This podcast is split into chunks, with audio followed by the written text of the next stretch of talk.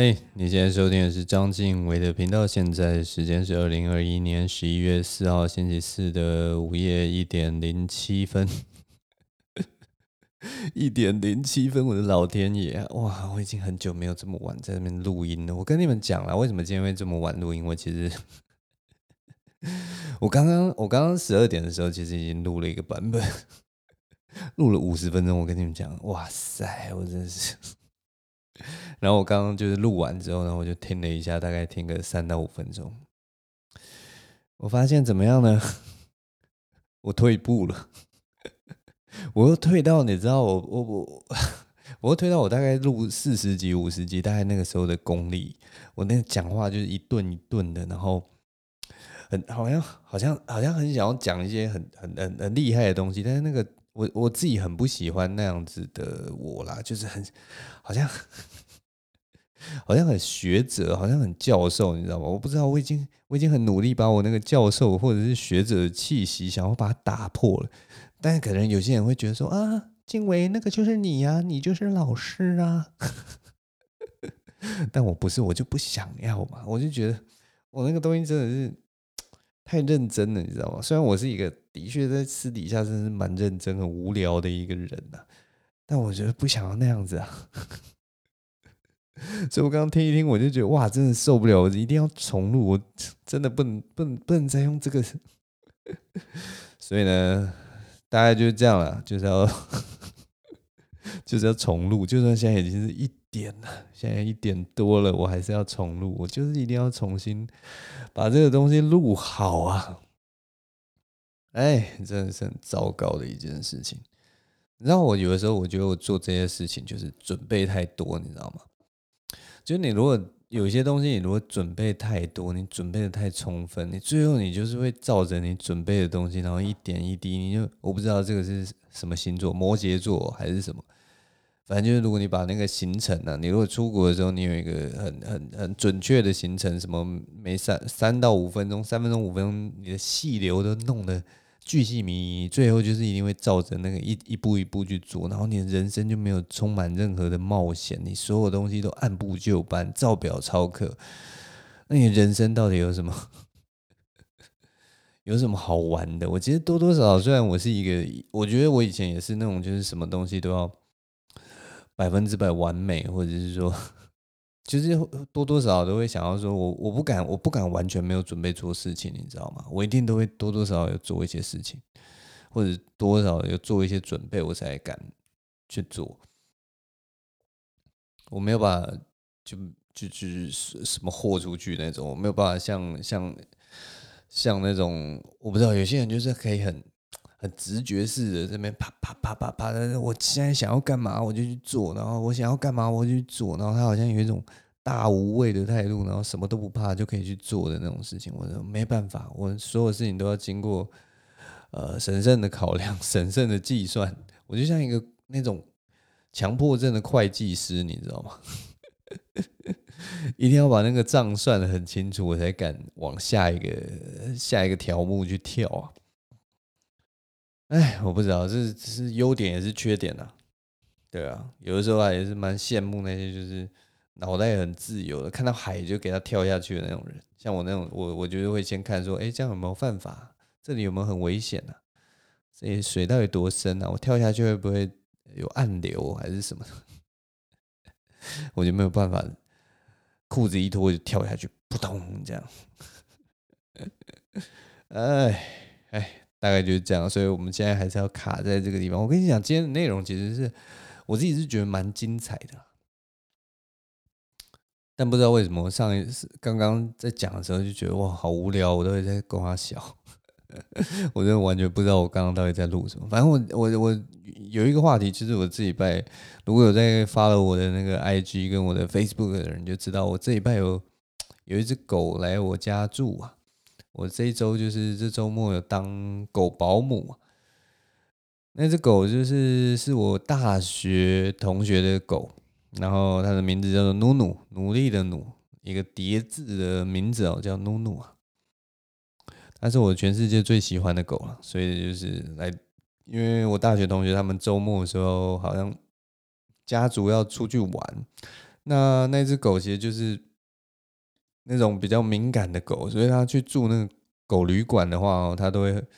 都会很不开心的。所以我同学就来问我说，能不能哎，你这几天帮我们当个狗保姆来照顾它一下？因为我跟努努算熟啊，努努就是从他小时候就呃一直见面，一直到大，呃，算是蛮有缘分的一只狗了。然后对啊，然后我我真的是从小看它长大，就是以前它是一个小妹妹，现在它已经长到，它已经好像如果换算到人类的年龄，都已经三四十岁他，已经是阿姨了，好像它年纪应该已经比我大了，你知道吗？所以我现在应该是要叫它姐姐了，大概是这样。我觉得人跟狗的那个友谊在这个年龄上面真的是很奇怪，以前真的是就是一个小妹妹，然后现在已经它已经变成阿姨了啊。我都好像还没有变成叔叔，他就已经变成阿姨的感觉。总之，他是他呃，实际年龄上面算起来其实是比我大的。反正就是这周末就是让他来住我们家这样，然后呃，这是我第一次，这是我第一次带狗，你知道吗？就是第一次家里有一只狗，然后你要帮他煮准备吃的东西，然后早上跟晚上要带他去。呃，散步，然后可能中间你要摸摸它，然后陪它玩一些玩一些玩具什么的，我觉得 蛮有趣的。然后，呃，这次其实有一个很有趣的，就是 大我大学同学要带他来的时候，一直跟我强调他是一只恶犬，说他有多顽皮，多顽皮，多调皮，多调皮。他叫我把那个地上的地毯全部都收起来，因为他很怕，就是他看到那个地毯就会想到他以前的什么。尿布垫之类的，然后可能他怕把把我的那个地毯尿一泡尿，我就就可能会造成麻烦，所以他就先警告我说，把所有的毯子、把所有的垫子全部都收起来，不然他这只恶犬一定会尿，诸如此类的。然后他还有就是也讲讲一些什么，他如果散步不回家啊，然后怎么办啊？什么就是硬拖着他回家没关系。我不知道是不是所有的狗都会这样，就是他们散步散到很开心的时候，然后他如果发现你要往家的方向走的时候，他就会用脚抵着地，然后好像一副就是我不要回家，我还不要回家，这里的草地好舒服哦，就非常的任性。然后有些狗可能还会原地直接坐下不走了，我宁可待在这个外面，我也不要跟你回家。出来跟我散步，难道你散个二十分钟你就想回家吗？想得美啊，大概就是这种感觉。他就也不断跟我就灌输说，努努是一只恶犬，努努是一只很不配合任何事情的狗。他甚至还跟我说，就是有的时候他这只努努啊，他傲娇到你如果把你的那个饲料什么摆在碗里面，然后放下来给他吃，他还不吃。你们知道他为什么不吃吗？他要你喂，他要你把饲料摆在你的手中，一口一口喂给他。他甚至还有跟我讲过他这么傲娇的一个事迹，所以我那个时候让他来住我们家，我就已经有很多的各方面的心理准备了。我就被他的那个主人恐吓的，我就是瑟瑟发抖。反正就这么有趣的一件事情，结果他他住来我们家就变成哎，嗯、欸，好、还蛮轻松的。基本上我还是配合他很多就是作息啊什么，但是他其实没有为我造成任何的麻烦，你知道吗？唯一造成麻烦就是他，你知道，就是狗嘛，狗就是会掉很多那个毛，它的毛很多啊。我原本预期它是那种。呃，原本是那种恶犬的毛很多，就是它很多美眉嘎嘎要注意，这样就没有。它就是其实还蛮配合的，也很乖的一只狗。只是它的那个身体的那个体毛啊，的确是蛮多的。我拿我的那个吸尘器吸一吸，一下就那个我的那个吸尘器的那个袋子啊，就是那个叫什么集尘袋啊，还是集尘盒什么的，一下就满了。哇，这个。狗啊，真的是很会掉毛，可能猫也是一样了。反正 吸一吸，一下就满了，真的是吓傻我了。想说，哇塞，是有没有这么多的毛可以掉啊？狗果然就是一个毛真多的一个生物。大概就这样了。其实这几天哦，就是它真的很乖，我真的蛮爱它，它就是我全世界最爱的一只狗。不过有另外一个事情也可以跟跟你们分享，就是我的大学同学带他来的时候，他就是我好像照顾他几天啊，五天吧，五天之类，所以他就给了我五五袋的那个那个是什么清鸡腿肉、去骨鸡鸡腿肉之类的。然后有没有想到哇，吃的好像还蛮好的，就那个鸡腿肉，早早晚各各一片那种鸡腿肉给他吃。因为一般的狗，我记得好像都是可能吃个饲料什么了不起，偶尔再加一些什么狗罐头还是什么，我也不知道啦。我没养过狗嘛，但就是我第一次发现，哎，原来是煮鸡腿肉也是可以的，你知道吗？但我觉得很好玩，就是我后来就去查那个鸡腿肉一袋多少钱，就发现，你知道吗？努努吃的可能比我还好啊。他真的是一只，可能是因为他来住我家啦，就是因毕竟还是一个陌生的环境，然后可能怕他就是住起来可能呃有一点不适应什么，所以特别给他准备一些好料。结果他这五天就吃的超级爽，你知道吗？这五天我看他每次吃，我之前不是说他就是呃，我大学同学不是还告诫我他是恶犬嘛，不是说很傲娇还要用手喂吗？没有，他来住我这边的时候，我跟你讲。哇塞，我的那个鸡腿肉啊，它吃的乖乖作响啊，一直这边扎嘴巴，嗯，吃的可爽了。我根本不用喂它，我放下来，它马上自己过去就哇叭叭把它一直舔，一直吃，一直舔，一直吃，然后把那个鸡腿肉吃的一点都不剩，非常的乖巧，然后非常的胃口非常好啊。我觉得我之前的紧张啊都是白费了。不过也好啦，这样顺利，因为他住的也很爽啊，不会像，因为好像他之前去住狗旅馆，最后回家都还蛮忧郁的，所以算是一个任务达成了，Mission complete，大概是这样的感觉。我喝一下水。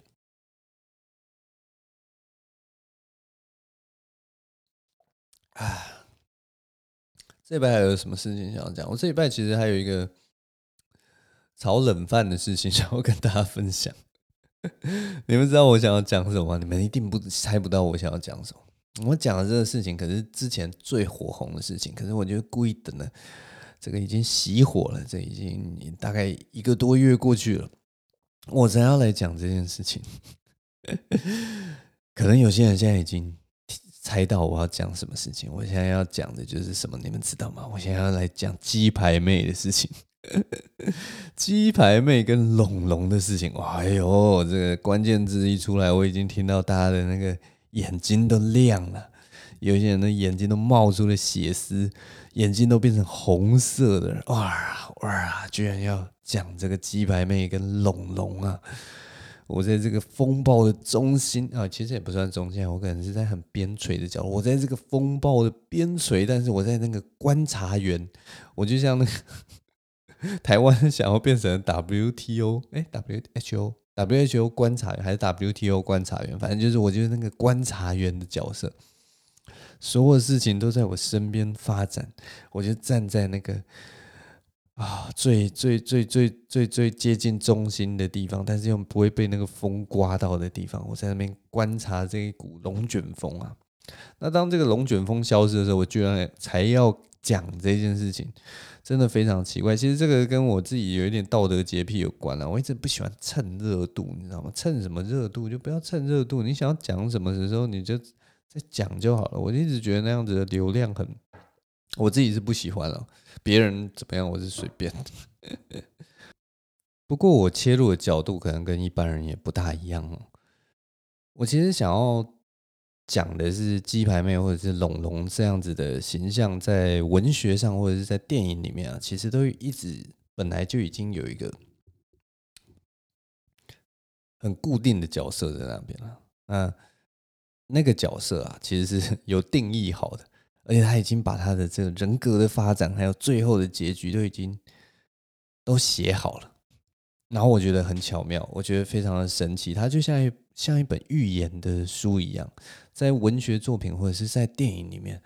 它基本上就是可以有一种鉴往知来的感觉。当这件事情爆发的时候，然后当他们用这样子的呃形象呈现自己的时候，你其实基本上从电影的角度来看的话，你已经知道这个角色最终走到最后会有什么样的结局。那果不其然，就是最后也是落入了这样子的结局。这是什么样的角色？我现在就来跟大家介绍啊。其实是这个是我以前在做电影研究的时候，呃，有学到的一个东西啊，就是它是一九四零年、五零年有一种类型电影叫做黑色电影 （film noir）。那黑色电影它就是是什么样的电影呢？要怎么跟大家介绍？反正。黑色电影一开始初期就是一个，它的那个色调啊，或者是那个气氛，都是偏比较硬派、冷硬的，很阴郁的，然后有一点压抑的感觉的那样子的一个片子。那早期都是一些侦探片啊，那我们就会看到一个一个侦探主角，然后他可能不知觉的，或者是说意外卷入一个很神秘的事件，然后最后。经历重重关卡，好不容易把这个事情解决，然后他终于脱身，大概就是这样的一部呃电影，黑色电影。那在黑色电影里面有，当然就会有一些比较特定的一些元素嘛，像我刚刚有讲的，就是侦探片啊，然后色调是很压抑的。那还有一个很经典的角色，就是它里面有一个女性角色，那这个女性角色通常是非常的性感，然后她可能就是有一种。很吸引这个男主角的特质，那我们就会叫这个女性叫做 femme fatale 致命女性。那我刚刚说鸡排妹跟龙龙的形象，其实就很像这个 fan fatal 致命女致命女人。一开始这个角色啊，其实如果你是在做理论分析的话，这个致命女人的这个角色，其实是在反映男性的不安。他他他他所所所所代表的呃精神象征，或者是说他所散发的一个形象，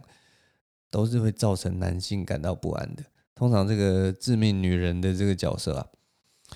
她会充满自信，然后她会很有主见，很叛逆，追寻自由，然后她可能不会有传统的价值观，然后她。呃，可能经济自主，我也不知道啦。我现在只是随便乱讲一些，就是会让男性不安的一些特质。总之，在一九四零年、五零年的时候，最早啊是这样的角色是来反反映那个战后之后女性的角色变化，然后造成男性不安的一个一个一个一个反动啊。因为那个时候就是大家都是男生，都是上战场去打仗了嘛，然后他们刚从那个战场上回来，结果发现就是说，在我们那个日常生活中，女性已经都去做一些以前男生才会做的一些工作了。就例如说，我也不知道还有什么，也许有女生去做，我不知道修车哦，或者是什么建筑工人都是女生，因为就男生都去打仗了嘛，你总是这个后面还是要有人在做。做一些这些建筑啊，或者是什么后勤的事情嘛，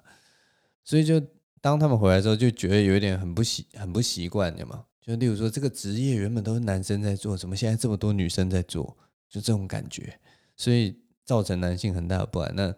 呃，在电影四零年代、五零年代的电影就把这件事情反映出来，就是很害怕这些很自由的女生，然后。好像四处四处都很主动，然后很积极的女生，跟以前被动的形象不太一样，很有趣，很有趣。像像这样的女性，好像还有一个很经典的特质，就是说她她虽然很性感，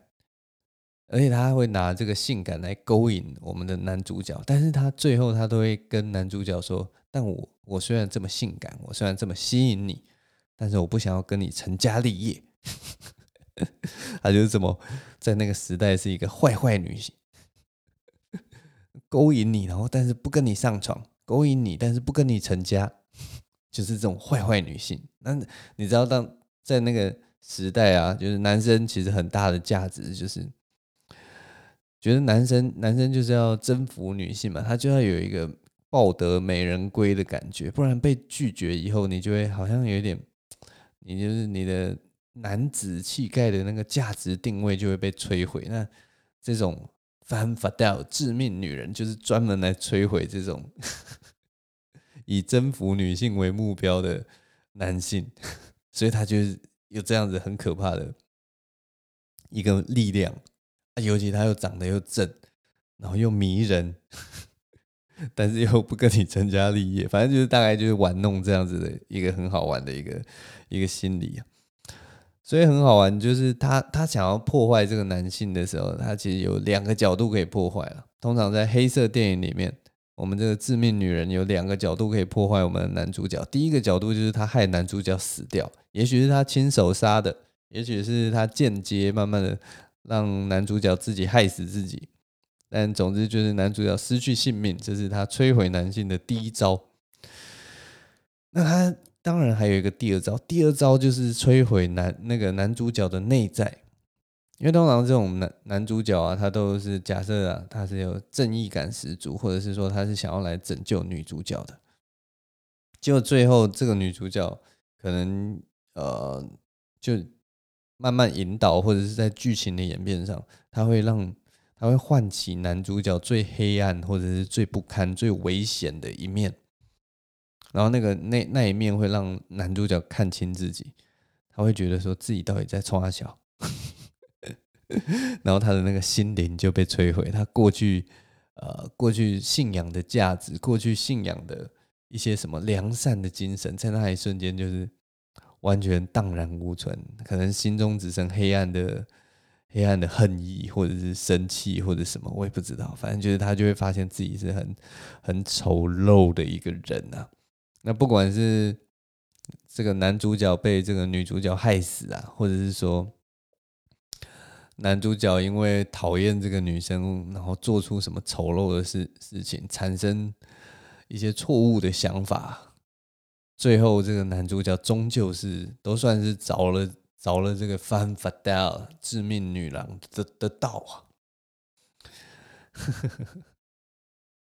总之，致命女人就是会注定会摧毁我们这个男主角啊，所以蛮有趣的一件一个事情。那通常这部电影啊，就是黑色电影里面。致命女人呢、啊，通常会有两个结局啊，因为我们刚刚已经听到主角的结局了嘛，现在就是致命女人结局。那结局通常有两个方向啊，一个方向就是最后发现这个致命女人啊，其实没有那么坏，因为我刚刚前面讲的那些都是一些叛逆的啊，或者反社会的一种感觉，而且她就是感觉是一个心机很重的一个正妹啊，大正妹。但就是后来，也许随着剧情发展，你后来就会发现，哦，原来这个致命女人没有那么坏，这是她第一种结局啊。那她如果因为最后的那个揭露的事实是他没有这么坏，所以他在电影的结局里面，他最后可能也也是有会有一个好的结局，她会过着幸福快乐的日子，也许是跟男主角过着幸福快乐的日子，或者是怎么样，但反正反正最后就会帮他做一个解套。那还有第二种，第二种这种致命女人的结局，就是最后发现她就是一个坏到骨子里的人，她就是一个大坏蛋，她就是来摧毁我们男主角的。那最后他就会受到惩罚，要么通常都是什么被抓去关呐、或者是他就犯了他干掉男主角嘛，所以犯了谋杀罪，诸如此类的。那通常这也是电影的结局。那我为什么会觉得说他他跟鸡排妹啊，或者跟龙龙很像？因为我觉得之前跟那个喜剧演员讨论的时候，他就我们有一个讨论点，就是到底鸡排妹这样子的形象，到底是算女性主义的化身，还是因为她总是站在一个。我也不知道，就是一个讨人厌的一个一个方向，所以他会不会算是一个？他并不是呃对女性主义没有什么帮助，他可能是反而助长了那个厌女的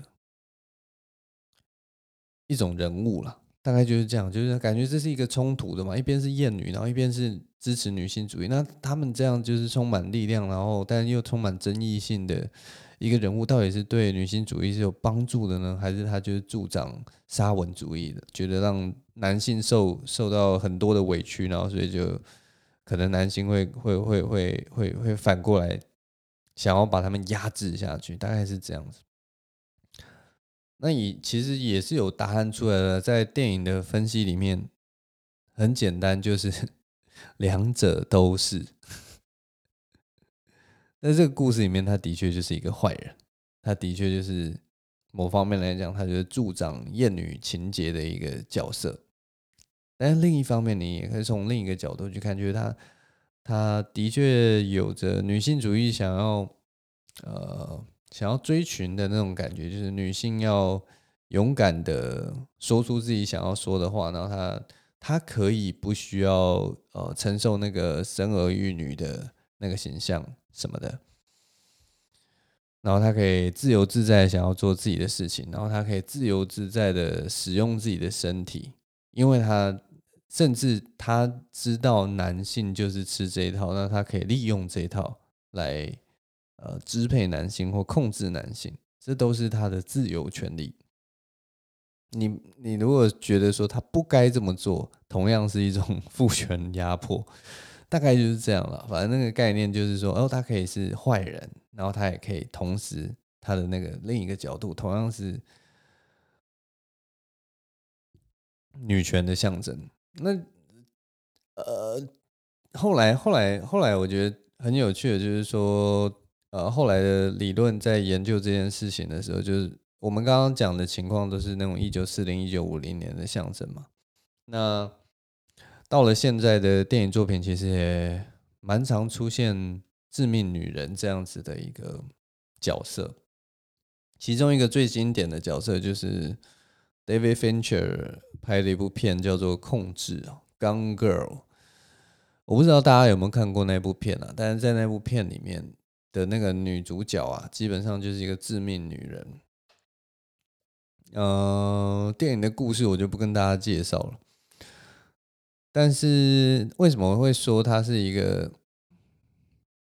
现代的一个致命女人经典的一个角色？是因为她她有一点像是，因为我们以前。就我刚刚讲的那种侦探片啊，男主角片啊，主角永远是那个男主角。但是到了现代，我们在看现代的黑色电影的时候，我们的致命女人这样的角色，通常会给她更多篇幅，会用致命女人主观的角色去让她阐述自己的故事，让她阐述她的背景。那很有趣，就是黑色电影。现代的黑色电影里面的 femme fatale 致命女人，大部分的那个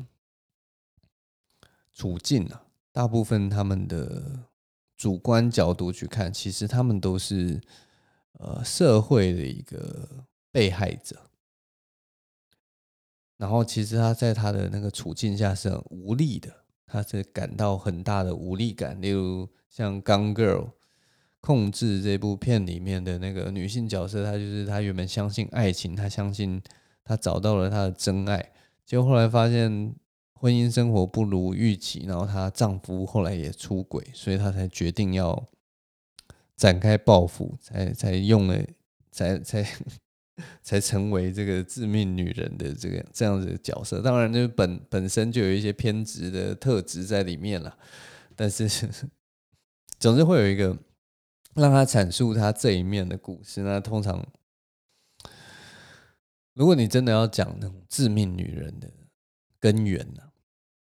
我觉得那个根源可能是害怕社会不接受真正的她的这这样子一个心理啊，所以她就会不断的，呃，不断的掩饰，不断的压抑之类的，诸如此类的这种感觉。所以他，我觉得他真的是一个很迷人的角色啊！就是他，他，你不能直接把致命女人划分为就是很片面的，因为你只要看很片面的，他都是有一点矛盾的一个角色。但是如果你要全面看的话，它就会变成一个很丰富的角色。它就像那个法国的 cheese 一样，吃进嘴里面有无数的滋味会挑动你的味蕾。你不能用单一的面相去诠释这样的人。但是很有趣，就是主流社会在电影里面就已经告诉你说。翻法掉了致命女人一定只有两个结局，一个就是揭露出来她其实没有那么坏，另一个就是她就是一个坏到骨子里的女人。她一开始就是用一个二元的结局来告诉你说，这样的角色会有什么样的结局。那发展到现在，大家也发也也大概可以知道，就是我们主流的观点，我们所有人的观点，对于假设说鸡排妹或对龙龙的观点。就是会落到这两种其中一个观点里面，所以呢，我们看这种文学的作品或电影的作品，能给我们什么样的启示呢？我自己觉得，我自己觉得，就是在故事里面，在在在电影里面，它的确可以用很简单、很片面的方式，给你一个很满意的答案，就是告诉你说他是坏人或他是好人，但。终究，电影跟电影文学跟现实生活中还是不一样的。我们每一个人其实是相当复杂的。我自己就是有一点，在这方面是有一点很有趣的一个心理，就是因为电影是设计好的嘛，他就他就在各处都一直给你资讯，告诉你说你要落入那个坑里面。我跟你讲说他是坏人，或者我跟你说他是好人。但我就偏偏不要，你知道吗？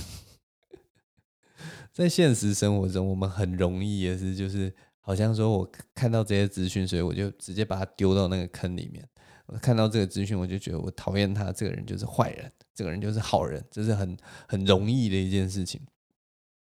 但在现实生活中，我们就不能这样。我就觉得那个那个是应该是出现在电影里面的，那个东西是文学里面。可以做到的事情，但是在现实生活中，我们永远都知道，每一个人都是很复杂的，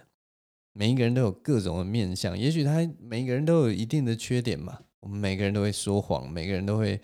呃只讲对自己有利的事情。我们也许都只只我也不知道，喜欢我们喜欢的人，讨厌我们讨厌的人，所以我们立场基本上跟我们的，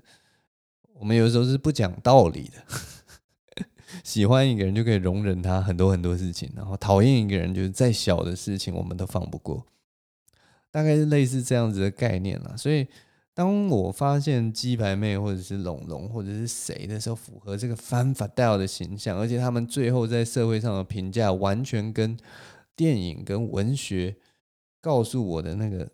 落入的那个坑是一样的时候，这个时候我觉得反而会给我一个。当头棒喝，就是觉得也太巧了吧，戏如人生呐、啊，戏如人生也太太太刚好了吧？那我这个时候反而会觉得说，那一定不是这样，一定没有这么完全是这样。我如果要认识这种人，我如果要真的评价他们，我必须去认识他们，然后我才可以真的对这个人有全新的。全新的看法，但是呢，另另一方面就是，如果我真的了解这样的人，我看看看看穿了他的优点跟缺点，我还能不能？我真的，我还能不能？我还有没有那个想要去评价他的心？我觉得就没有了。你就你就不会想说我我要我我也不知道了。反正我我觉得我看事情的方法已经不再是那种呃。好坏对错的那那样子的感觉了，反正就是一个我我觉得就是借由这样子一个文学的角色来看这整件事情，你就会好像好像懂一些事情呢。就我一直觉得电影啊或者是文学都有一点都有一种预言或者是见往知来的感觉，它里面其实蕴藏很多很多跟现实非常契合的一些道理。但那些道理，他当他给你看的时候，他给你这样子的经验的时候，他不是要告诉你说，他不是要告诉你说，哦，你就照着我这个剧本，我这剧本告诉你这里坏就是坏，我这剧本告诉你这这个方向好就是好，其实他多多少少那个东西是有保留，尤其现在越来越保留着，有一点模糊了，它会留一保留一点灰色地带来提醒你说，戏终究或戏或者电影终究是戏或电影，它最终的目的还是要。接近真实，但不是真实，所以你一定要分辨出来说，在现实生活中，一切没有像戏这么的绝对，这么的完美，这么的，这么的对错分明，大概是这种感觉。这只是我自己一点的小感慨。好了，这是我第二次录音了，我已经，我觉得我江郎才尽了，你知道吗？我这礼拜就是，我真的觉得就是准备太多，准备。越多，然后那个东西就越做越烂，你知道吗？然后下礼拜我试试看啊，就是要我要抛开一切，我要抛开一切，我要把所有事情都丢掉，然后重新好好的做这个 podcast，真的很糟糕。好啦，希望你们有学到一些东西，呃，希望你们有得到一些东西。下礼拜应该会回复这个喜剧本性啊。我觉得这两集好像讲了一些，就是有点。太沉重，或者是太太太太知识性的东西，我什么时候又要变成这种知识型 podcast？再讲下去，我就变这个张教授了。我跟你讲，好了，咱今天节目就暂时录到这边，谢谢大家收听，我们下周同一时间再一起欢笑吧！哦哦哦哦哦，拜拜。